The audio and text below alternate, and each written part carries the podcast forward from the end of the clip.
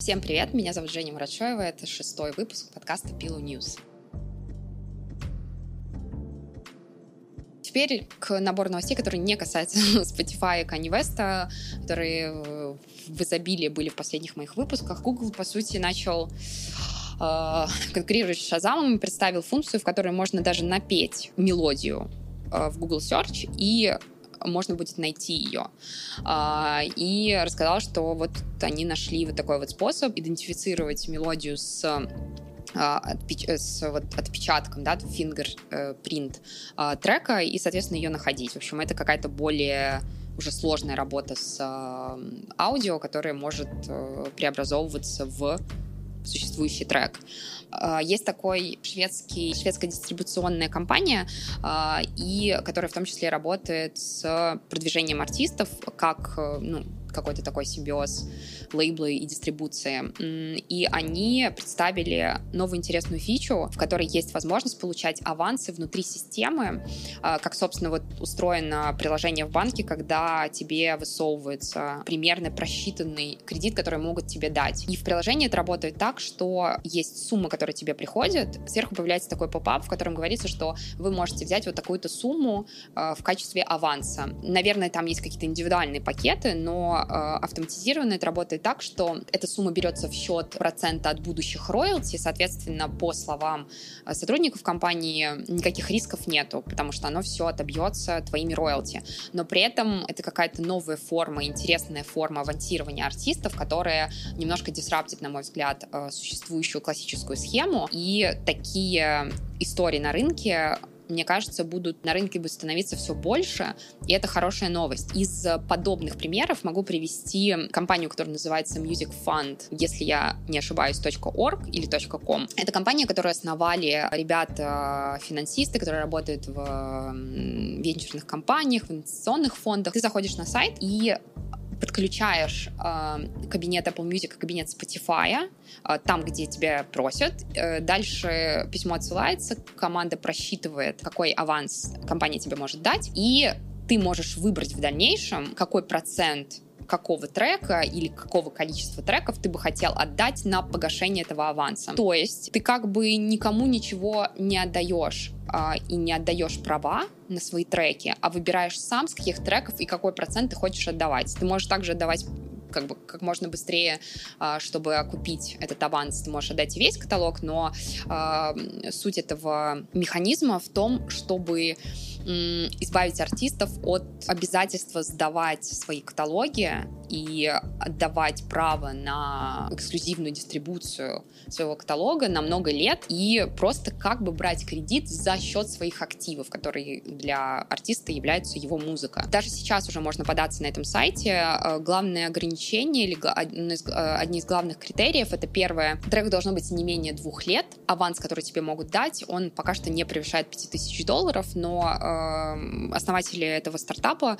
э, говорят о том, что это скорее возможность очень быстро оборачивать деньги и артисту быстрее расплачиваться за свой каталог. При этом, как только аванс будет оплачен, он этот трек забирает себе сам, то есть у него нет обязательства эти проценты выплачивать э, этой компании. Э, и приводя эти примеры, э, мне бы хотелось подчеркнуть, что э, мне очень нравится тенденция того, что на рынке ищут новые способы кредитования, авансирования артистов, э, чтобы обходить уже существующие классические традиционные схемы э, и не отдавать э, музыку артиста как бы в руки надолго в руки лейблов, а иногда бывает, возможно, и на все время, если аванс не окупается количеством отданной музыки. Совершенно мимо меня прошел э, концерт, э, виртуальный концерт Билли Айлиш, э, который я уже спустя какое-то время, а, подожди, 25, 25 24 или 25 октября прошел онлайн-виртуальный концерт Билли Айлиш, который очень сильно похвалили и посчитали его на сегодняшний день эталоном нового формата онлайн-выступления артистов. Я посмотрела некоторые отрывки и поняла, что концерт Билли Айлиш, он очень-очень сильно отличается от всего того, что мы видели в этом году.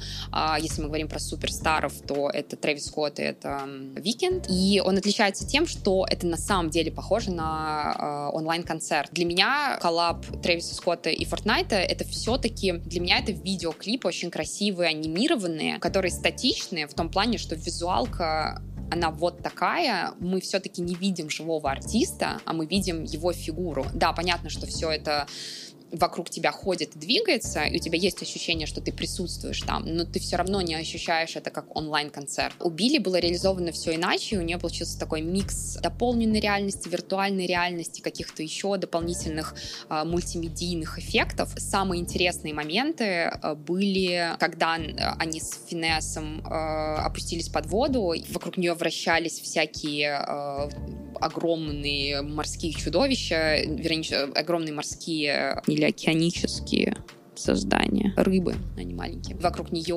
э, там проплывала акула, и ты видел все равно ее с микрофоном. Второй красивый момент был, когда они сидели с Финесом на сцене, сзади была луна, а потом камера отдалялась, и было видно, что они находятся на очень продолговатом таком кубе, и он просто уходил в бесконечность. Один из хайлайтов этого выступления был, а, собственно, экран а, за Билли в три стены, на который в конце вы, э, на один из треков вывели мониторы, вывели мониторы большого количества участников этого онлайна, и они не сразу все понимали, что они находятся в эфире, и, но все очень активно поняли и начали подпевать, двигаться в такт, и это было просто очень классный респект своим фанатам. Более того, был программа пре-шоу, э, она продолжалась не очень долго, по-моему, 6 минут, э, где ты заходил в разные э, боксы, в которых продавал, продавался в том числе мерч, и можно было его заказать и посмотреть, как он выглядит. Из того, что я прочитала, этот концерт на сегодняшний день воспринимают как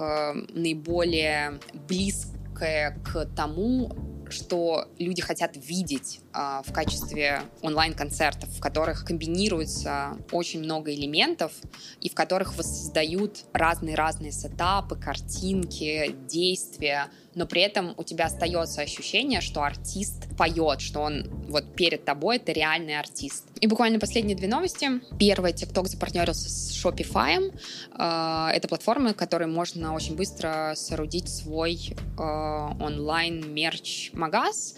И это будет означать, что в ТикТоке можно будет сразу перейти на сайт и купить мерч. Я так понимаю, что такие системы уже пытаются интегрировать, в том числе в Ютубе, например, в Инстаграме. В Инстаграме, по-моему, в нашем рынке как-то не очень получилось а, вот, но в любом случае вот это вот слияние таких сервисов э, просто дает возможность очень быстро монетизировать. TikTok, который все никак не начнет монетизироваться, вернее, начинает монетизироваться, но тем не менее. И последняя новость, Tencent Music покупает долю в компании, которая занимается поиском новых артистов э, только благодаря данным своей, своему механизму и системе, которая работает с искусственным интеллектом. А, она называется Instrumental, и в одном из интервью ее основатель а, рассказывает, что многие артисты, которым, которые, как всем кажется, запустились в определенные моменты, стали очень сильно популярными, например, Lil Nas на ТикТоке, благодаря их системе находились еще раньше. Они увидели, что этот трек набирает популярность, и а, все больше компаний ищут подобные стартапы для того, чтобы использовать э, не только живых людей, а системы, в которых они могут увидеть доказательства того, что трек, артист э, становится все более популярным, чтобы э, подписать его, чтобы придумать способы работы с ним. Сегодня я хотела бы закончить этот выпуск такой небольшой новой рубрикой, которая поможет мне и простимулирует меня читать больше и смотреть больше документалок. Она касается просто новых вещей, которые я прочитала или посмотрела. За эти несколько недель я прочитала книгу про трех королей хип-хопа, в которой рассказывается про Пав Дэдди, Доктор Дре и Джей Зи, и как они сделали из хип-хопа э, многомиллиардную индустрию, и как они э, довольно быстро поняли, что нужно быть предпринимателями и смотреть более диверсифицированно на рынок и придумывать разные способы работы компаний с хип-хопом. Рассказывается история не только того, как они делали свои миллиарды долларов, но и вообще в целом всего движения и основателей его, и есть просто интересные рассказы о успехах этих людей, о провалах этих людей. В общем, мне было очень интересно и дает какой-то взгляд, альтернативный взгляд на то, что происходило и как выстраивалась вся эта хип-хоп империя. Я все же считаю, что не пытаюсь обесценить таланты этих людей, но тем не менее я считаю, что а, в тот момент просто сошлось очень много факторов, и это был очень крутой момент для того, чтобы монетизировать хип-хоп, но прочитать про эти истории, погрузиться в то время и то, как все зарождалось, а, какие были коллаборации, какие корпоративные бренды работали с хип-хопом, в каких форматах они участвовали и в каком формате заходили хип-хоп артисты в корпоративный мир. А, интересно и можно прочитать, если у вас будет время и желание. Пару дней назад я посмотрела смотрела документалку про Лу Первмана, который создал uh, Backstreet Boys, NSYNC uh, и еще какое-то количество бойс-бендов. И, в общем, там рассказывается про... Это довольно жесткая история, в которой артисты... Это, собственно, вот история про то, что ваши любимые артисты не зарабатывают денег. Э, подобная история о том, как ребята после двух э, лет э, туров по всему миру получили чек в 10 тысяч, дол... 10 тысяч долларов каждый, при этом их альбомы покупались миллионными тиражами а, и рассказывается история этого человека, как он вообще начал работать с музыкальной сферой и как он обманул в итоге ожидания артистов и максимально на них паразитировал. А, я бы не хотела здесь занимать чью-либо позицию. Мне кажется, что эта история достойна внимания, потому что там рассказывают все основные герои о том, что с ними происходило, как они решали эту ситуацию и к чему это все приводило. Я надеюсь, что эта рубрика меня заставит систематически читать разные книги про музыкальную сферу, смотреть документалки и делиться своими впечатлениями. И, возможно, вы будете что-то советовать, что мне стоит почитать. На этом все. Всем спасибо за внимание и до скорых выпусков.